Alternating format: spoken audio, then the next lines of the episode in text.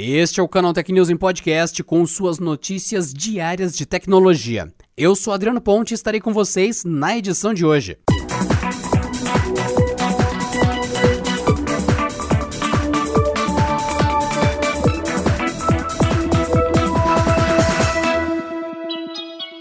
Nesta quarta-feira, o diretor do Instituto Butantan, Dimas Tadeu Covas, afirmou que o estado de São Paulo pode iniciar a vacinação contra a Covid-19 já em janeiro de 2021.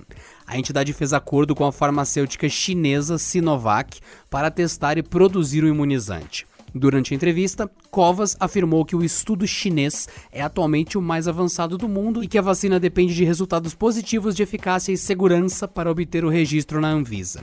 A expectativa do diretor quanto à vacina chinesa no Brasil é de que em outubro teremos 5 milhões de unidades, em novembro outros 5 milhões e em dezembro mais 5 milhões. Segundo o diretor, o estudo publicado envolveu 744 pessoas. A indução da imunidade protetora, tanto celular quanto moral, foi acima dos 90% nos usuários vacinados. Ele ainda defendeu que janeiro é um prazo realista para o início da imunização e que a forma como o estudo foi desenhado é muito propício, considerando a situação atual, a incidência de casos e os profissionais de saúde expostos. Grupos prioritários ainda não foram definidos no estado de São Paulo, mas Covas reiterou que o perfil será muito assemelhado ao da vacina da gripe: indivíduos idosos, depois aqueles com comprometimento imunológico, comorbidades, muito expostos, profissionais de saúde e segurança. A China não será mais a fábrica do mundo, segundo a Foxconn, a maior parceira de fabricação da Apple. A companhia tem gradualmente expandido suas operações para outros países, como forma de fugir da guerra comercial entre Estados Unidos e a China. Segundo Hon Hai, chairman da empresa, os ecossistemas de produção devem migrar para outros países da Ásia. Índia e até nas Américas. Segundo a Bloomberg, a montagem de gadgets fora da China já representa 30% do total da Foxconn, contra 25% em junho passado. Entre os parceiros envolvidos nessa mudança está a própria Apple, que, segundo TechCrunch, começou a produzir o iPhone 11 na Índia no mês passado. A maçã é responsável por metade das vendas da Foxconn e reportou uma receita trimestral excelente em julho. A estratégia de Honhai de gradualmente sair da China ainda se correlaciona com o fato de que as remessas anuais do iPhone podem cair no país, já que o presidente americano Donald Trump emitiu uma ordem executiva proibindo os residentes dos Estados Unidos de fazerem negócios com WeChat, da chinesa Tencent Holdings. Segundo analista da TF International Securities, isso pode contribuir com a queda de 25 a 30% na fabricação dos smartphones da maçã, caso a Apple seja forçada a remover o app de suas lojas. O Facebook está sendo mais uma vez acusado de coletar dados biométricos dos usuários de maneira indevida. O foco da ação, movida em uma corte do estado norte-americano da Califórnia, é o Instagram. A empresa é acusada de processar, armazenar e lucrar indevidamente com as informações de reconhecimento facial dos seus mais de 100 milhões de usuários nos Estados Unidos e que não teriam consentido quanto a isso. Segundo a ação, a rede social apenas passou a informar os seus usuários sobre isso no começo desse ano, por meio de uma atualização em seus termos de uso. No entanto, a coleta e utilização das informações já viria acontecendo há alguns anos. O funcionamento, inclusive, seria o mesmo visto no Facebook e pelo qual a empresa chegou a um acordo recentemente em outro processo. A ação relacionada ao Instagram cita a totalidade de usuários globais na plataforma, mas é focada nos utilizadores que moram no estado de Illinois, nos Estados Unidos.